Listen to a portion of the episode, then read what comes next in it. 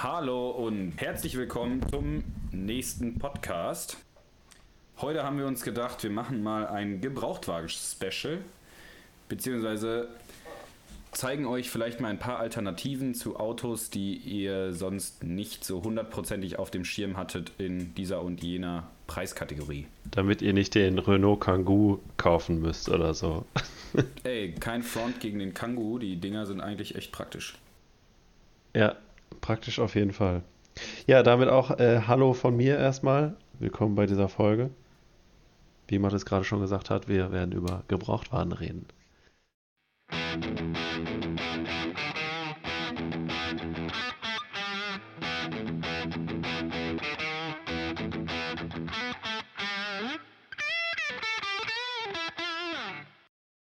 eine Folge hätte ich mir mal, hätten wir mal ruhig machen können, bevor ich mein letztes Auto gekauft habe.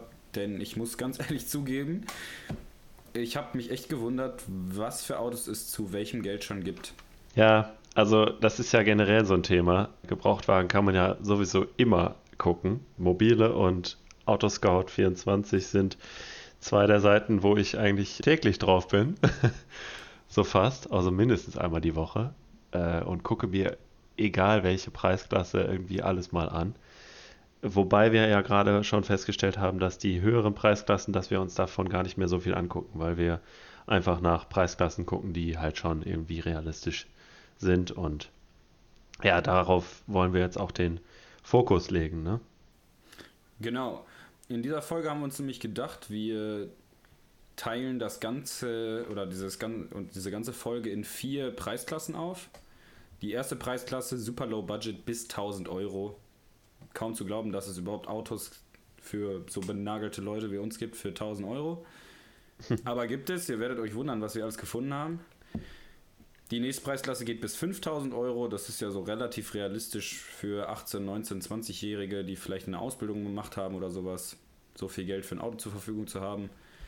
Die nächste mhm. Preiskategorie geht bis 10.000 Euro und die letzte und finale geht bis 25.000 Euro, denn wir sind der Meinung, alles darüber hinaus ist so teuer, da hat man irgendwie schon seinen Favoriten oder sein Traumauto. Da braucht man sich jetzt nicht noch irgendwelche Impressionen von uns beiden Bekloppten anzuhören. Genau, wir haben auch bei der äh, ja, Recherche für diese Folge entschieden, dass die Autos, die man über 25.000 Euro kauft, da äh, könnte man auch zwei oder also mindestens zwei von ja, günstigeren kaufen, mit denen man unter Umständen mehr Spaß hat. So auf dem Racetrack oder so, dass man sich da auch nicht ganz so viele Sorgen macht, wenn man den mal kaputt macht oder sowas ja, deswegen lieber da drunter bleiben. Deswegen haben wir gesagt, äh, 25.000 Euro reicht. Genau, zumal natürlich ist das so eine Frage, die sich jeder selber stellen muss, aber ich persönlich bin der Meinung, wieso soll ich für 70.000 Euro ein Auto kaufen, was dann, ich sag mal, entweder nur sportlich ist oder gut auf Reisen ist, aber dafür nicht so sportlich, wenn ich für das Geld auch drei Autos kaufen kann, die dann in ihrem Segment super gut sind. Also ein reines Sportfahrzeug, ein reines Reisefahrzeug und was weiß ich, was das dritte ist. Lass es die Trailer sein oder sowas. Mhm. Dementsprechend so würde ich das persönlich handhaben. Wobei man dann halt noch die Garage mit einrechnen muss und sowas, ne? Oder die Stellplätze, die man dafür auffinden muss. Bei mir in der Großstadt hier ginge das auf jeden Fall schon mal nicht so ohne weiteres. Gut, das ist ähm, wieder abhängig von äh, der Wohnsituation zu dem, wenn man ein Auto für 75.000 Euro kaufen würde, dann hat man in der Regel auch zwei Stellplätze. Ja, ja, also ja stimmt. In der Regel schon, ist dann die stimmt. Wohnsituation daran angepasst. Aber gut, genau wegen diesen Unstimmigkeiten, nenne ich es mal, haben wir uns jetzt überlegt, dass das, dass wir das einfach mal außen vor lassen. Und ich würde sagen, wir hören jetzt auf, Ewigkeiten drum und drum, drum herum zu reden und starten einfach mal mit der ersten Preiskategorie. Ja. Autos bis 1000 Euro. Vorab würde ich noch genau. kurz sagen, das sind immer nur Preisspannen, in denen sich diese Autos bewegen. Ähm, natürlich kann man für solche Autos mehr Geld ausgeben, etwas weniger Geld und aus persönlicher Erfahrung kann ich sagen, kauft nicht immer das billigste Auto aus diesem Preissegment. Wenn die Autos bei 5000 Euro anfangen, dann kauft lieber eins für 6.000 oder 7.000 Euro, weil am Ende holt euch das alles wieder ein. Dann sagt ihr euch, hey, jetzt habe ich beim Kauf 1.000 Euro gespart. Dann fliegt euch aber nach drei Monaten der Lader um die Ohren, dann kauft ihr einen neuen Lader für 1.500 Euro, dann habt ihr auch keinen Gewinn gemacht. Deswegen, und man gibt, es gibt auch immer Fahrzeuge, die weniger Laufleistung haben und so. Und wir haben jetzt welche genommen, die so, weiß nicht, unter Umständen schon fast 300.000 gelaufen haben. Aber ja, es gibt auch halt noch bessere Fahrzeuge dafür. Aber für 1000 Euro kann man zum Beispiel schon mal einen Golf 4 1.9er TDI fahren. Das sind die größten Dieselmotoren, die im Golf 4 äh, verbaut wurden und ja, das geht schon ganz gut vorwärts. Das ist halt all alltagstauglich. Ne? Dieses Auto hat vier Sitzplätze, unter Umständen auch fünf Türen. Man kann den auch als äh, Dreitürer kaufen, in Deutschland zumindest. Und einfach praktisch die Karre. Dann gibt es noch einen 1.8er T. Zu dem 1.8er T kommen wir auch äh, gleich nochmal, wenn wir über noch ein anderes Auto reden. Das ist dann aber in einer anderen Preisklasse. Da kann man halt viel rausholen. Ne? Dieser 1.8T, der vom VAG-Konzern damals entwickelt wurde, der hält einfach sehr viel aus und da kann man auch mal gut äh, dran rumbasteln und rumtunen und den mal eben über 300 PS schrauben. Also ich kenne ich kenn Leute, die mit diesem Motor viel Spaß gehabt haben. Das Tuning-Potenzial des 1.9er Diesels und des 1.8Ts ist fast vergleichbar. Ähm, natürlich ist die Endleistung ein bisschen verschieden, aber der Diesel hat halt einfach viel mehr Drehmoment. Aber ein 1.9er Diesel kann man auch echt mit wirklich wenig Geldaufwand mit 250 PS fahren. Und ich kann euch aus eigener Erfahrung sagen, 250 P Diesel PS in einem Golf 4 nur auf die Vorderachse, das zaubert euch so ein Lächeln ins Gesicht. Also im Regen braucht er da nicht versuchen, irgendwelche Vollgasfahrten zu machen, weil da ist einfach nur Wheelspin angesagt. Der 1.8T vergleichbar, ne? Wem das ja. Ganze alles ein bisschen zu serienmäßig oder zu normal ist, für den gibt es noch eine dritte Motorvariante, die ist vom Klang ein bisschen geiler. Nämlich mhm. der 2,3 Liter VR5. Wieder was ganz Besonderes, was der VHG-Konzern sich da einfallen lassen hat äh, damals. VR5 einfach ziemlich äh, kompliziert zu erklären, aber ja, ist irgendwie eine besondere Art, äh, einen Motor zu bauen. Zumal so sage ich das es ist mal. kein ekliger Rappeldiesel, es ist kein Vierzylinder Turbo-Bock, der sich da totbrüllt, sondern es ist einfach ein echter Fünfzylinder. Und das äh, Leute, die Klangfetischisten sind und sagen, das Aftermarket-Tuning-Potenzial ist mir gar nicht so wichtig, für die wäre das wahrscheinlich sogar schon fast die, die klügere Entscheidung. Gut. Okay, ich würde sagen, ich übernehme das Ganze mal. Mhm. Jetzt haben wir für die Jungs, die ein bisschen was Langstreckentauglicheres brauchen, den 1.9er Diesel. Wir haben die, die Turbo, den 1.8T. Was ist denn, wenn ich jetzt nur 1000 Euro habe und trotzdem driften will? Zurzeit so, so günstig wie noch nie. BMW E39 und BMW E46. Der E39 ist der 5er, wurde, lass mich jetzt nicht lügen, gebaut von, ich glaube, 98 bis 2004 oder so. Ähm, ist ein bisschen, ist quasi so genau der Schritt zwischen dem E36 und dem E46. Dort zwischen wurde der 5er rausgebracht. Die kriegt man bis 1000 Euro sogar als 528, also 2,8 Liter rein Sechszylinder. Äh, wunderschöner Motor hatte ich selber in einem E36. Gut, Spritverbrauch ist mh, hm, männlich, ja. aber. Ich weiß noch am, am Drift Day. War heftig. Ja, vor allem, wenn, da, wenn man da jetzt noch nicht nur einen kleinen Dreier BMW ohne Rückbank durch die Gegend schubst, sondern einen riesen Fünfer mit Ausstattung. Ne? Ja, eben. Eben, das ist halt schon ganz schöne, ganz schöne äh, äh, Stahlsau, das Ding. Ja, das, wobei ich sagen muss, mein Kumpel hatte so ein Ding und äh, als ich das erste Mal mitgefahren bin im Regen, hat er auch in Kreisverkehren und auf diversen Kreuzungen ganz amtlich abgefeiert. Mhm. Philipp, falls du das jemals hörst, Shoutouts gehen raus. Der Kerl fährt heute einen 12 Liter, äh, 12 Zylinder 7er BMW, deswegen Spritverbrauch ist offensichtlich Peng bei dem Herrn. Genau. Für alle, die sagen, nee, so ein alter Fünfer, das taugt nicht, äh, für die kriegt man sogar bis zu für bis 1000 Euro auch schon E46, 320 und 323. Vom 320 würde ich persönlich eher abraten, denn ich finde, der Motor ist ein bisschen eine Luftpumpe. Also es ist halt ein 2 Liter Sauger Hört sich an wie ein Riesenreihen Sechszylinder, also klang es wieder BW-typisch absolut feierbar an den Dingern, aber es sind halt nur 150 PS. Nach dem Nach-Facelift waren es 170. Der 323 hat auch 170 PS, allerdings ein bisschen mehr Drehmoment, weil 2,5 Liter. Jetzt äh, haben wir hier die, die nächste Fraktion, die BMW Drifter-Fraktion abgefressen. Habe ich gedacht, komm, was ist denn, wenn ich jetzt auf dem Land wohne oder, oder irgendwo, wo es ein bisschen hügeliger ist, im Sauerland, im Harz, ich weiß ja nicht, wo wir überall Zuhörer haben, wenn man was mit Allrad braucht. Da kriegt man schon für unter 1000 Euro Subaru Legacies. Habe ich selber gar nicht auf dem Schirm gehabt. Kriegt man, haben im Schnitt diese zweieinhalb Liter Sauger Boxer Motoren. Äh, 156 PS, permanent Allrad. Sieht jetzt nicht super geil aus. Ist bestimmt auch von der Verarbeitung nicht so gut wie ein Golf 4 oder wie ein 528, aber ist halt einfach vielseitiger. Ne? Und da, wo die anderen Autos in die Knie gehen, da fährt der Subaru mit Sicherheit auf drei Rädern drüber.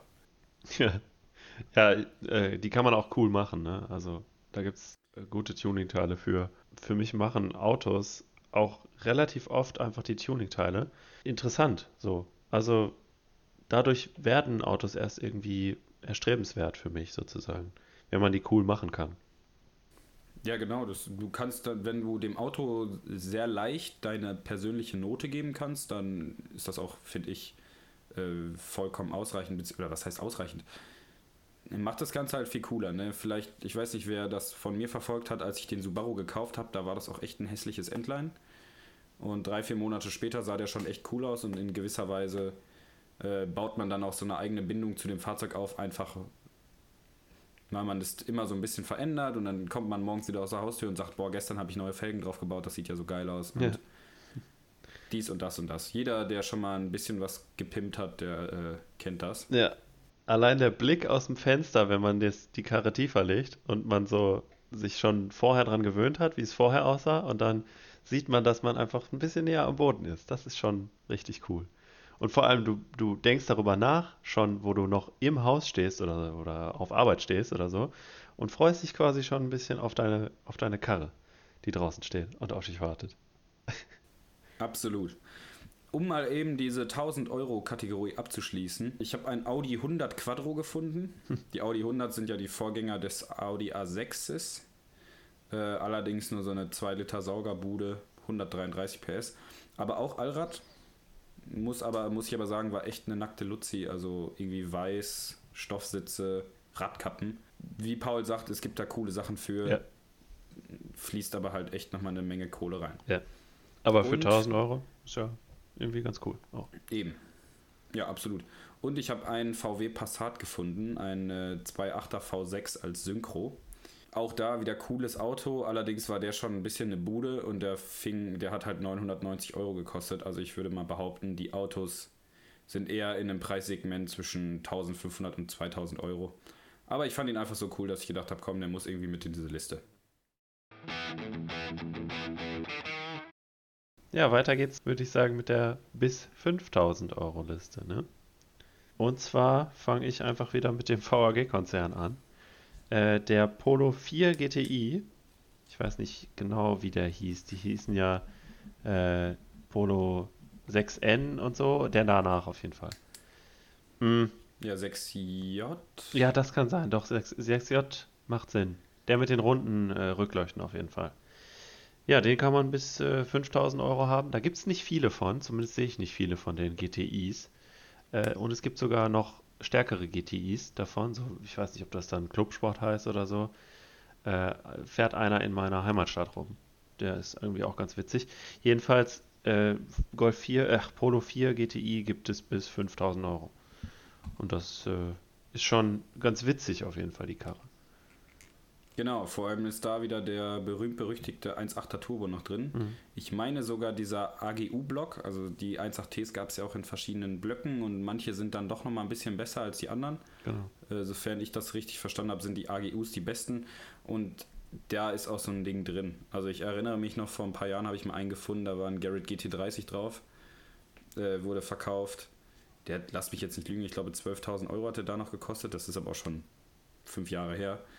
Und er hatte mal eben 330 PS. Ich wollte gerade sagen, mit einem dicken Turbolader da drauf ist das ja schon ordentlich dann.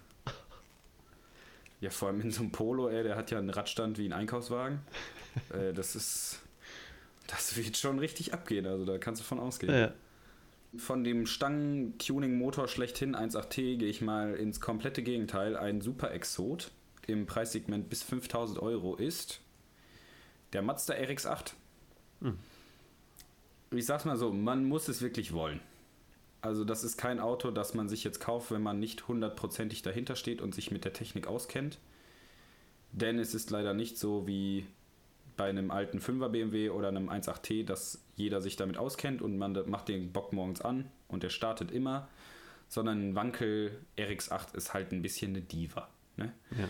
Also wie ich habe mich selber mal eine Zeit lang für die Wagen interessiert, weil es ist, hat wieder Heckantrieb, die haben 25% Sperrdiffs von Werk aus, sehen irgendwie ganz fetzig aus, dieser Wankelmotor hat echt einen niceen Klang und die PS-Zahl, also vor Facelift hatte 192 PS, die danach hatten 231. Äh, die, die ist ja erstmal ganz anregend, wenn man anschließend die, das Drehmoment der, der, der Motoren sieht dann ist man vielleicht doch wieder ein bisschen ab. Also der 231 PS RX8 hat nur 209 Newtonmeter. Das ist ungefähr so viel wie ein Toyota GT86. Also wie jeder herkömmliche 2 Liter Sauger. Die ziehen also nicht so richtig die Wurst vom Brot. Mhm. Aber der Wankelmotor ist halt äh, klangtechnisch echt nice. Es ist mal was komplett Neues. Aber man muss sich halt bewusst sein, die Autos verbrauchen für das, was an Leistung am Ende bei rumkommt, schon relativ viel. Und sowas wie ich mache den jetzt an, roll 30 Meter die Straße runter, park den um und mache ihn wieder aus. Das ist halt absolut Gift für die Autos. Ja. Also das können die gar nicht ab. Da muss man sich dann auch morgens äh, mit einplanen, wenn man mit dem Auto zur Arbeit fährt, den Wagen zu starten, zwei Minuten warm laufen zu lassen und dann auch wirklich erst, wenn der Kaltstartmodus vorbei ist, dann erst loszufahren. Die Wagen, Mhm. die, die Wagen auf jeden Fall sehr gleichmäßig zu warm zu fahren, kalt zu fahren, Ölverbrauch absolut im Auge zu behalten, weil die sich ratzfatz totfahren sonst. Ansonsten, wer da so einen leichten JDM-Nagel hat und sagt, ich brauche mein Auto eigentlich nur samstags zum Spaß und ich habe Bock auf coolen Klang und vielleicht mal einen kleinen Drift im Regen, ist ein RX8 auf jeden Fall eine Überlegung wert. Ja. Genau. Ist ziemlich cool, die Karre, finde ich auch. Noch jemand aus der Mazda-Fraktion ist der MX5. Davon gab es Motoren von 90 PS, 110 PS und 130, wovon von den 130ern haben manche gestreut und zwar nach oben. Das waren dann auch mal schnell 140 oder 45 oder sogar 50 PS. Äh, und die machen das schon richtig Spaß. Mein Vater hat, äh, habe ich glaube ich schon mal erzählt, in einem Podcast davor, der hat so einen und der TÜV sagte damals beim letzten Mal oder beim vorletzten Mal, glaube ich, er hatte sich da reingesetzt und sagte, oh, das ist aber einer, der gestreut hat, ne? Und ähm, ja, die Karre, du merkst so ab viereinhalb, fünf, merkst du, dass da nochmal ordentlich was kommt, ne? Also viereinhalb bis fünf Umdreh 5000 Umdrehungen, äh, da kommt nochmal ordentlich was. Und dann dreht er auch noch bis sechseinhalb, wenn du wenn du es willst, so, aber das tue ich dem Motor meistens nicht an, wenn ich den fahre. Jedenfalls kann man dafür mit 5000 Euro äh, driften, Cabrio fahren, zwei Kästen Bier im Kofferraum stellen, dann ist aber auch wirklich voll. aber es geht. Und ist einfach echt ein cooles Auto. Manche sagen, es ist ein Hausfrauenauto, aber viele JDM-Boys, wie wir das sind, die feiern die Karre einfach absolut ab.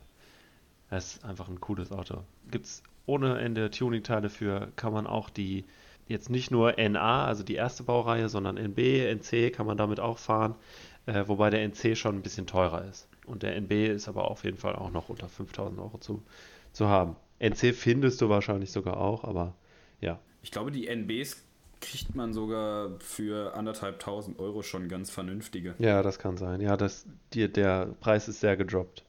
Ja, die sind leider relativ unbeliebt. Ja. Eben weil es halt nicht mehr die, die Klappscheinwerfer hat. So ein bisschen wie der, der, ja, der uncoole Bruder, so. ja. ja, und die haben auch nicht so viel Aber Leistung, gut. ne? Der äh, ist einfach langsamer als der NA. Warum auch immer.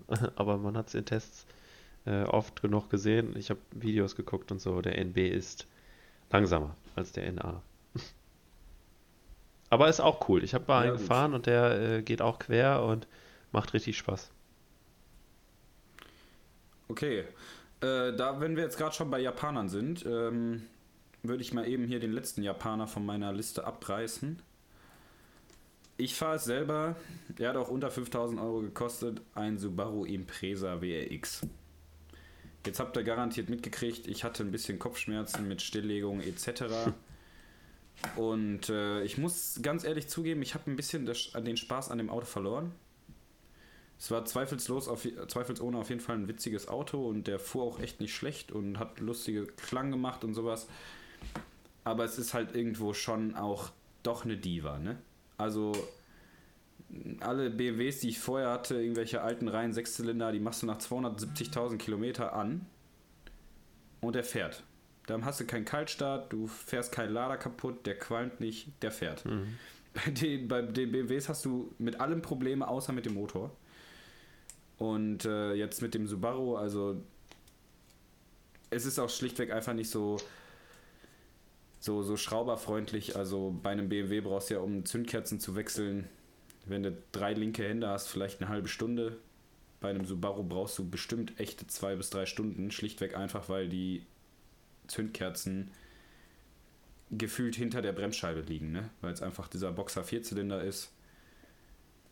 Es ist alles so ein bisschen ja, nicht, nicht Kuddelmuddel, aber es ist so, es hat den, Gef es fehlt so dieses, diese durchgeplante Massenfertigung, weil einen reinen Vierzylinder baut wirklich jeder und damit kennt sich jeder aus.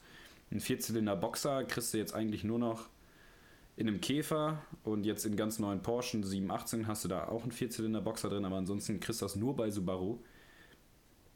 Und die haben halt einfach so ein, zwei ja, Kinderkrankheiten noch, die sich in anderen Bauweisen einfach ausgemerzt haben. Ja. Aber wer Bock hat auf Allrad, auf ein bisschen Turbo-Sound und äh, sich nicht daran stört, einen Rechtslenker zu fahren, weil als Linkslenker sind diese Autos auf jeden Fall für 5000 Euro nicht zu finden. Für den ist vielleicht ein Impresa eine ganz witzige Idee. Aber vergleichbar mit dem RX8, es ist halt einfach ein bisschen was Ausgefalleneres und das muss man dann auch so behandeln. Ja. Gut, dann mache ich nochmal mit dem VAG-Konzern weiter. Und zwar der Golf 5 GTI mit 200 oder auch 230 PS. Wobei ich bei der 230 PS Variante nicht weiß, ob der unter 5000 zu haben ist. Jedenfalls. Nein, ist genau, okay. Jedenfalls kann man mit einem Golf 5 GTI auch schon ordentlich Spaß haben. Ich habe äh, tiefe Karren gesehen davon und äh, damit kann man einfach coole Tuning-Anfänge feiern, sozusagen. also damit kann man immer irgendwas, irgendwas verbessern, irgendwelche coolen Felgen draufklatschen, dann sieht der schon echt ziemlich sick aus, finde ich. Früher dachte ich das nicht. Da habe ich immer gedacht, der Golf 5 ist die, die hässlichste Baureihe. Äh, da gab es den Golf 7 aber auch noch nicht und so. Also das soll jetzt nicht heißen, dass der Golf 7 hässlich ist. das ist jetzt falsch zu verstehen. Aber äh, der Golf 5, finde ich, ist mittlerweile einer der coolsten Golfs, die ich, ja, die es gibt. Finde ich. Gut, die Meinung kann ich ehrlich gesagt nicht so ganz teilen. Mhm. Golf 5 GTI finde ich persönlich optisch nicht so mein Ding. Aber es ist wirklich, wie du schon gesagt hast, gerade im Einstieg in die Tuning-Szene, vor allem hier in Deutschland, das Auto ist nicht unglaublich alt. Man hat schon ausreichend Ausstattung da drin. Ja. Man kriegt problemlos alle Ersatzteile. Man hat hunderte, tausende Leute, die sich damit auskennen. Bei einem RX8 ist das ja so, da hast du jetzt ein Problem mit deinem Wankelmotor, dann kannst du erstmal einen Hänger mieten und das Ding 200 Kilometer durch Deutschland mhm. karren, mhm. um irgendeine Werkstatt zu finden, die sich mit Wankelmotoren auskennt. Bei einem 5er GTI ist es so, du fährst wirklich zu jedem verdammten VW-Vertragshändler und jeder kennt sich damit aus. Wie du schon genau gesagt hast, es gibt massig Tuning-Teile, es ist ein super Start, weil es vor allem im Serienzustand ist das Auto auch, auch absolut noch alltagstauglich. Also serienmäßiges Fahrwerk und sowas ist da drin nicht knüppelhart, der ist schon schnell, aber er ist nicht aufdringlich laut. Es ist einfach ein gutes Gesamtpaket. Ja. Genau wie der. Genau, da wollte ich jetzt gerade drauf. Aber für alle, die sagen, ich möchte eigentlich das Paket haben, aber ich möchte nicht, dass vorne ein VW-Emblem draufsteht. Für die Leute gibt es bis 5000 Euro auch noch den Ford Focus ST. Wie wir gerade schon gesagt haben, es ist wirklich ein, ein echter Rivale des GTIs. Und ich denke, so viele GTIs, wie man auf Tuning-Treffen sieht, sieht man auch Focus STs. Man muss sich halt für eine Seite entscheiden. Ich persönlich finde den Focus ST, glaube ich, etwas cooler, einfach nur weil ein 5-Zylinder-Turbo verbaut ist. Ich habe aber viel gehört, dass die äh, für Motortuning die ST-Motoren gar nicht so gut geeignet sind. Also klar, so Software und sowas können die ab, aber sobald man von der Serienleistung 225 PS wegkommt, also ab 300 PS sollte man schon Blockmods machen. Also da werden in die Wasserkanäle so Versteifungsplättchen reingestellt, damit dir der Block nicht um die Ohren geht. Mhm. Der Motor ist etwas cooler, finde ich, als im, im Golf 5 GTI, aber das Interieur und die generelle Haptik, wenn man sich das Auto anguckt, dann fällt einem schon auf, es ist halt ein Ford und kein VW. Äh, es ist einfach der Innenraum, man, man, man drückt aufs Armaturenbrett, es knarzt ein bisschen, es sieht alles ein bisschen komisch aus, das Plastik wirkt an manchen Stellen ein bisschen billig so. Für Leute, die sagen, mir ist das, äh, mir ist die Haptik eher zweitrangig, ich habe Bock auf 5-Zylinder Turbo, kauft euch einen verdammten Fokus. Und Leute, die sagen, ich verzichte lieber auf einen Fünfzylinder, der auch noch mehr Sprit frisst, fahre quasi dieselbe Leistung in einem vernünftiger Verarbeitungsform. Äh, kauft euch einen Golf 5. Ja. Jetzt sehe ich schon, dass wir schon relativ äh, weit wieder sind in unserer Episode. Ja. Deswegen würde ich jetzt mal eben hier den Cut machen und in die nächste Kategorie springen. Genau. Ja, nach der Werbung würde ich sagen, machen wir mit der nächsten Kategorie weiter. Bist du mal wieder auf der Suche nach neuen Klamotten und einem frischen Label? Boostash, zu Deutsch Turbo Schnurrbart, ist unser Car Clothing Brand. Der Podcast, den du hier gerade hörst, ist zum Beispiel daraus entstanden. An Boostash arbeiten wir, denn Mattis und ich haben beide Benzin im Blut und vor allem Autos sind unsere Leidenschaft. Boostash zu gründen war also nur logisch für uns. Von T-Shirts über Duftbäume und Sticker zu Hoodies und Hosen. Bei Boostash findest du alles für den Autosommer 2020 und auch wenn dieser wahrscheinlich in Isolation stattfindet, sind wir für dich da. Wir versorgen dich definitiv mit allem, was Leute feiern, die genauso einen Autoschaden haben wie wir. Erfahre mehr über Boostash und unsere Boostash Geld zurück Zufriedenheitsgarantie auf boostash.de und sichere dir als Willkommensgeschenk auf der Startseite bis zu 5 kostenlose Turbodonut-Sticker für dein Auto. Nur jetzt auf boostash.de. Boostash, die Marke mit dem Turboschnurrbart. Diese Folge Podcast wird unterstützt von Tasca 49, der umweltfreundlichen Autopflege durch 100% organische Materialien. Tasca 49 stellt nicht nur in Deutschland Autopflegeprodukte her, sondern achtet auch auf ökonomisch und biologisch einwandfreie Autopflegemittel. Wir selbst waschen seit Jahren mit Tasca 49 unsere Autos und sind immer wieder begeistert, wie viel besser ein Auto nach einer ordentlichen Wäsche doch aussehen kann. Von Autoshampoo über Lackfinish bis hin zur Lederpflege mit echtem Bienenwachs und natürlichem Lanolin ist alles dabei, was Autoherzen höher schlägen lässt. Mit dem Promocode PODCAST beim Checkout bekommst du jetzt eine Überraschung in Form von Duftbäumen, Putztüchern oder ähnlichem zu deiner nächsten Bestellung dazu. Gehe jetzt auf tasca49.de und schlag zu. tasca49.de. Tasca 49, gut zum Material, gut zur Umwelt. Weiter geht's in der 10.000 Euro Kategorie. Das ist jetzt schon ehrlich ein, ein Batzen Geld. Ich persönlich habe auch noch nie in diesem Preissegment bewusst geguckt, um mir ein Auto zu kaufen. Mhm. Auch wenn ich es gerne gemacht habe. Mein absoluter persönlicher Favorit in dieser Preiskategorie ist ein Nissan 200 SX S13. Die erste S13-Baureihe kam mit einem 1.8er Turbo, CA oder CA18DET. Leider ein bisschen anfällig, die Motoren, die Karre ringsrum auch echt ein Rostloch und Ausstattung haben die auch nicht. Aber weil sie Heckantrieb haben und in der JDM-Szene sehr beliebt sind, kosten die Dinger einfach einen Arsch voll Kohle. ich habe eben schon mit Paul geredet, ich habe vor ein paar Jahren schon mal nach den Dingern geguckt. Da waren die preislich auf jeden Fall vertretbarer als heute, werden langsam immer teurer und wenn man sich nicht dranhält, dann fallen auch bald diese Autos aus der 10.000 Euro Kategorie aus. Wahrscheinlich, ja. Ja, wir müssen jetzt sagen, hier bei, bei 10.000, es gibt äh, ohne Ende Alternativen dazu. Wir haben jetzt halt unsere JDM äh, ja, persönlichen Favoriten dafür rausgesucht. Äh, deswegen wundert euch nicht, dass wir jetzt irgendwie nicht den Golf 6 GTI aufführen oder was weiß ich, woran ihr jetzt gerade denkt. Ähm, ja, wir haben da uns ein paar Exoten eher rausgesucht, die man nicht unbedingt sofort auf dem Schirm hat. Wie ich zum Beispiel den Toyota MR2. Äh, das ist den ein Mittelmotor, genau, Mr. Two. Mathis hat gerade ein Fun-Fact darüber raus. In Frankreich, wie war das genau? Wie sollte der da heißen? MR2 wäre im Französischen, also MR spricht man wie ein MER, also Mer. Und 2 ist ja französisch de. Dementsprechend würde das Auto Toyota Merdeux heißen. Und alle, die sich ein bisschen auskennen, wissen, dass Merde auf Französisch Scheiße heißt. Ja. Und deswegen heißt er da drüben Toyota Coupé oder so. Stell den einfach mal vor, ich, ich google hier mal eben nebenbei, wie der damals da drüben ja, getauft ja, wurde. Genau. Es gibt davon drei Generationen und die sind alle mit Mittelmotor direkt hinter der Heckscheibe so.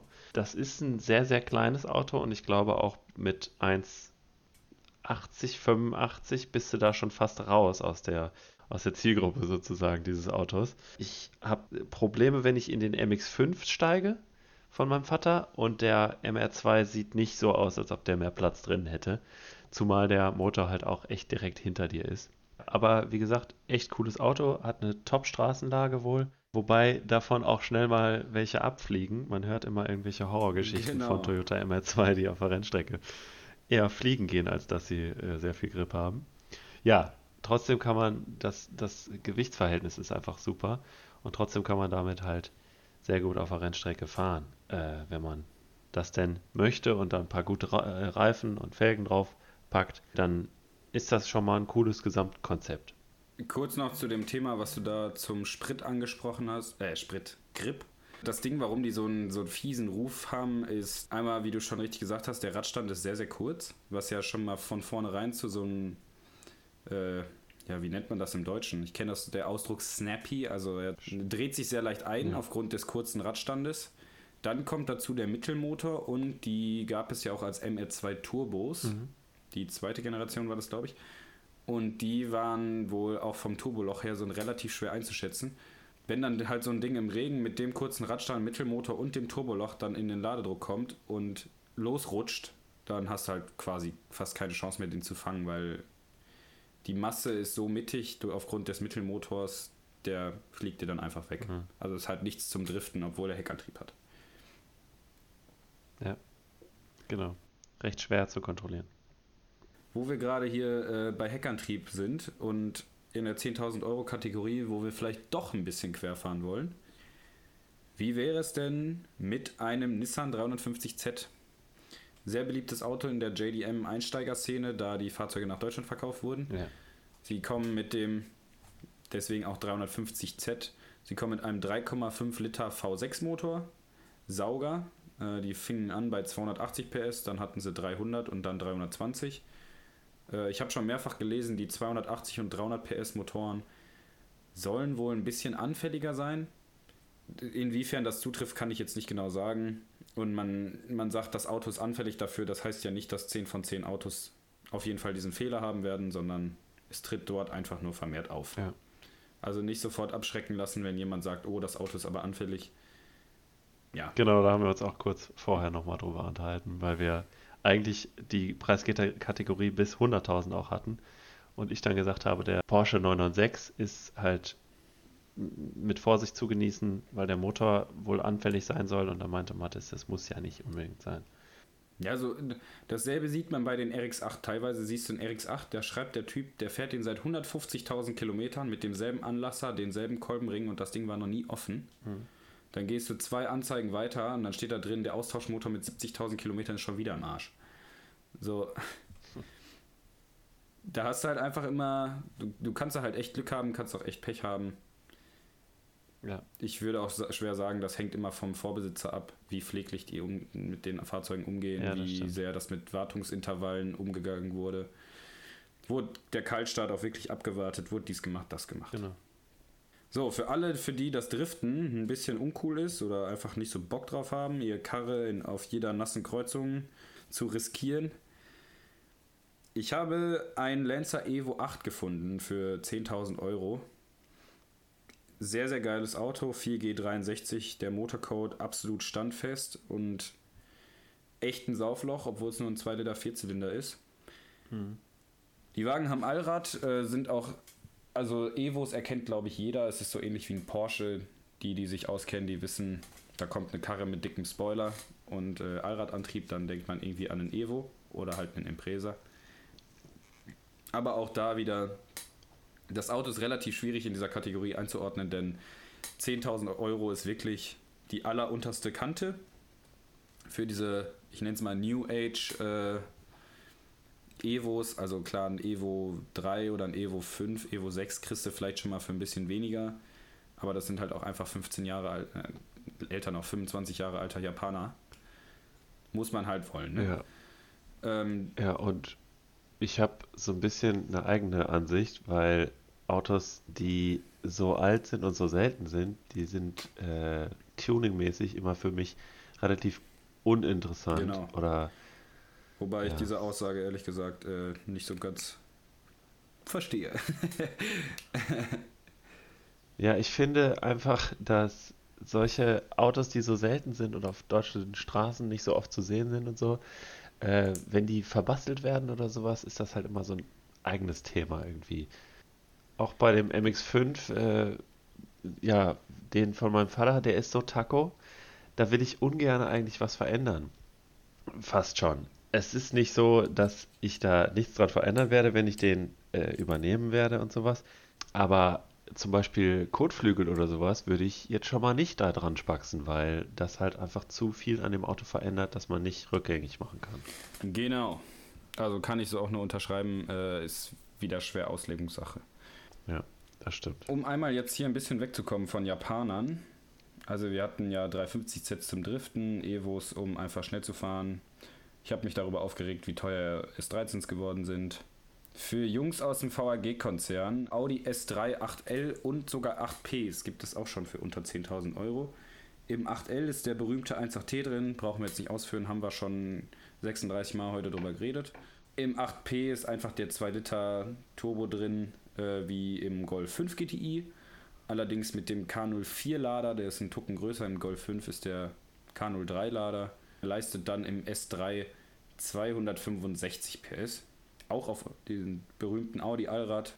Eigentlich solides Auto, auch mit äh, vernünftiger Ausstattung, ist nicht so ein Riesending, dass man durch die Gegend fährt. Also gerade für so relativ junge Leute, die jetzt noch nicht unbedingt Kinder haben, ist das vielleicht ganz cool, lieber ein spritzigeres Auto zu fahren als irgendein Riesenkombi.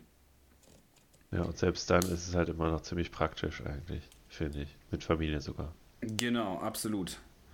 Für alle, die jetzt sagen, äh, ich habe zwar keine Kinder, ich habe trotzdem Bock auf einen fetten Kombi mit einem geilen Motor. Für bis zu 10.000 Euro kriegt man auch Audi S4 Avance. Äh, die mhm, Baureihe B6 heißt die. Äh, wurden gebaut von, ich weiß nicht, so um 2002 oder so herum, meine ich. War auch ungefähr ähnlicher Bauzeitraum wie ein Golf 4, also schon ein bisschen älter. Die kriegt man allerdings mit 4,2 Liter V8 also ein richtiger Ballermann von Motor. Richtiger Wemser.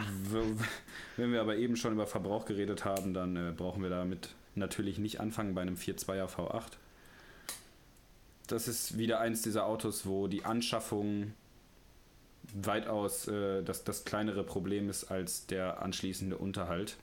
Ja. Aber ich denke, das ist, das ist, glaube ich, jedem bewusst, der so etwas fährt oder sich überlegt anzuschaffen. Ja, und einen dicken Kofferraum hast du halt auch, ne? Also. Genau. Fünf vollwertige Sitze, ein unzerstörbarer V8, gondelt dich sowas von entspannt von Berlin nach München.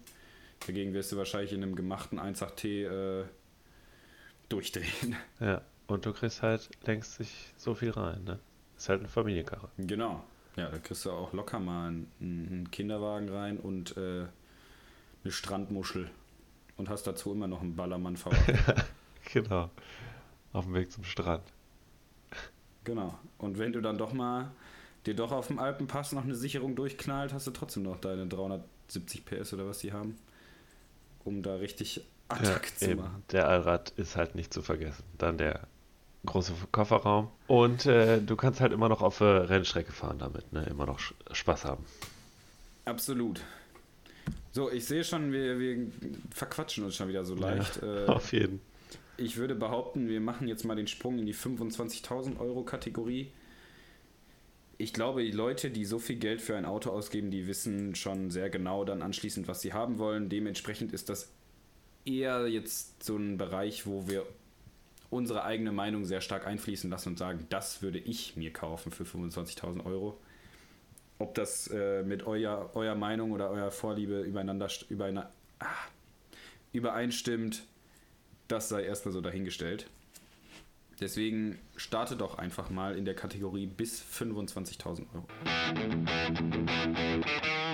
Yes. Und zwar haben wir da wieder einen Japaner natürlich aufgeschrieben. Der 370Z Nismo. Der ist auch für unter 25.000 zu haben. Und wenn du halt so ein Nismo-Zeichen da stehen hast, dann äh, ist das immer schon so eine gewisse Ansage, finde ich, auf dem Tuning-Treffen.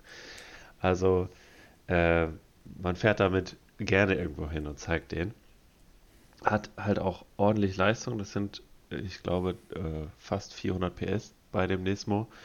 Und ja, wie gesagt, halt, dieses Nismo-Badge da drauf ist einfach irgendwie eine Ansage und total cooles Auto auf jeden Fall ist ja auch eine Weiterentwicklung von dem 350Z, was wir gerade schon angesprochen haben. Und macht halt mit Heckantrieb, wie gesagt, äh, ziemlich Spaß. Ne? Deswegen haben wir den ja hauptsächlich auch aufgeschrieben. Ist halt unser Favorite. Um mal eben äh, die Zuhörer abzuholen, Nismo steht für Nissan Motorsport, ist so vergleichbar wie AMG bei Mercedes. So in etwa. Mhm. Ja. Ist so, ist einfach der Haustuner. Genau. Genau. Aftermarket-Firma. Aber gut. Ähm, ich bin da ja so, das, das müsste mittlerweile jeder gemerkt haben, ich bin ja richtiger BMW-Guy irgendwie geworden, seitdem ich die beiden E36s hatte. Ja. Auch eigentlich sehr schöner Rivale, denn Motorgröße fast vergleichbar. Der 370Z hat ja 3,7 Liter. Mein Favorit hier hat 3,2 Liter, rein Sechszylinder, kein V6, ist ja ein BMW, ne? Bis 25.000 Euro würde ich mir sehr gerne ein E46 M3 kaufen. Yes. Klangtechnisch absolut wild das Ding, Heckantrieb, sehen geistig aus, absolut zeitloses Design. Ich finde, wenn du heute einen, einen gebauten E46 M3 siehst, dann wird keiner schätzen, dass die Kisten mittlerweile 17 Jahre alt sind. Nee. Absolut nicht. Das ist so ein zeitloses Design irgendwie. Sieht so cool aus. Der Vater meines Kumpels, dieses auch ganz verstrahlte Familie, die haben einen Phoenix-Gelben, das war ja extra diese Sonderfarbe auf dem E46 M3 mit Clubsportbügel, tiefer BBS-Rädern drauf und sowas. Also das Ding ist echt zum Niederknien und wenn du dann noch diesen Klang hörst und diesen, diese 340 Sauger PS ungebändigt auf der Heckachse, Hinterachse, Also da, da kannst du schon richtig Partys mit abfeiern mit so einem Stuhl. Ja, ich glaube auch. Ja, wobei du gerade jetzt sagst, die Farbe Phoenixgelb, ich kriege das Kotzen, wenn ich die sehe. Also ich finde das so hässlich irgendwie, was BMW da gemacht hat. Ich verstehe auch nicht, wie Leute sich das bestellen konnten. Aber das ist jetzt halt wieder eigene Meinung. Äh, keine Ahnung. Ehrlich? Ich finde es echt hässlich. ja, nee, auch bei dem M4 finde ich das nicht cool irgendwie. Echt nicht schön. Ich finde ihn tatsächlich ziemlich cool, muss ich sagen, den Farbton. Also ich muss, ich weiß jetzt nicht, ob ich es jetzt einem, einem schönen, also so, alle meine Autos waren dunkelblau bis jetzt, ob ich nicht einen blauen dem vorziehen würde. Aber ich finde, gerade weil es diese Spezialfarbe ist von BMW nur für dieses Modell, bin ich voll dabei. Also mhm. würde ich auf einem E46 auch eher noch fahren als auf einem M4. Auf einem M4 gefällt es mir auch nicht mehr so. Aber das wäre ja auch wieder ein Auto für die 100.000 Euro Kategorie, die haben wir aber einfach mal gecuttet. Eben, die haben wir einfach sein lassen. Um mal eben hier den nächsten Schritt zu machen. Allerdings absolute Diva, dagegen ist ein RX8 noch fast human. Ein Mazda RX7. Ja. Noch ein Tucken älter, ähnlich anfällige Wankeltechnik, nur auch noch kombiniert mit Turboladern. Also, wer einen Langstreckenbomber sucht oder ein Auto, was absolut sicher dich überall hinfährt, kauf keinen verdammten Ericsson. ja. Ich glaube, da solltest du eher irgendwie ein Wankel-Reparatur-Abo oder so mit abschließen. Äh, ja, die, die sind da ehrlich nicht so stark drin. Das sind halt wirklich Liebhaberfahrzeuge, ähnlich wie wir das eben, wie ich das eben bei dem Subaru gesagt habe. Es ist halt nicht so eine Stangentechnik, die jeder angeboten hat, sondern mehr so ein bisschen das eigene Ding von Mazda. Und als einzelner Konzern bist du halt nicht so in der Lage, diese ganzen Kinderkrankheiten auszumerzen, wie wenn das der Fall ist, wenn 50 Autohersteller dieselben Motoren bauen. Wie zum Beispiel bei AMG. Und zwar habe ich hier noch den C63 AMG stehen. Und zwar den echten 63er. Der hatte zwar nur in Anführungsstrichen 6,23 Liter oder sowas, aber das war halt wirklich ein richtig, richtig großer Motor. Und der ist auf jeden Fall auch unter 25.000 zu haben. Es gibt da welche für, die haben dann halt fast 200.000, glaube ich, gelaufen, haben wir eben welche gesehen und äh, aber auch ein echt ein cooles Auto. Und ich weiß nicht, ob ich da echt auch eher zu dem C63 tendieren würde, äh, als zu dem E46 M3. Obwohl, wenn ich so überlege, dann äh, bin ich doch eher bei dem E46 M3 äh, an Bord, weil das einfach so ein cooles Auto ist. Davon träume ich schon so heftig lange. Ja. Würde ich aber mindestens, also würde ich genauso gerne fahren. Okay. Hast du noch was? Hast du noch was auf deiner Liste? Ja, äh, ganz, ich, ja, ich habe noch die Nissan 200 SX S14 oder S15, es gibt sogar auch für das Geld. Aber S14 ist einfach für mich die JDM Driftschleuder, die du irgendwie so in Deutschland bewegen kannst. Also alles andere darüber wird irgendwie wenn du einen Chaser kaufst, hast du dann wieder einen Krampf mit der Zulassung, weil es die nicht in Deutschland gab. Und Supras sind eher in der 100.000 Euro Kategorie, GTRs ja. genauso. Leider. Da würde ich sagen, bis 25k ist der in der S14 auf jeden Fall ein schwerer Favorit von mir.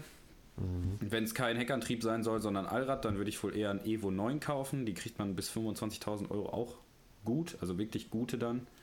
Äh, ich meine, die sind im Schnitt liegen die so bei 15 bis 20. Dann wirst du wohl für 25 echt ein Taco-Ding Ja, ich glaube auch. Und Evos sind halt schon ziemlich cool. Ich würde sagen, es wird ganz schön lang, langsam. Ich hoffe, wir, wir, wir kommen hier mal langsam an Schluss. Ich würde mich schon mal bei dir bedanken. Wie immer, dir das Shoutout an unsere Musikjungs in die Wege leiten. Genau, vielen Dank. Gilt wie immer at Sallys-Voice und at Leroy Stewart- auf Instagram. Lasst schwarze Herzchen da, dann wissen die beim nächsten Mal oder beim, wenn, wenn ihr kommentiert, woher ihr kommt.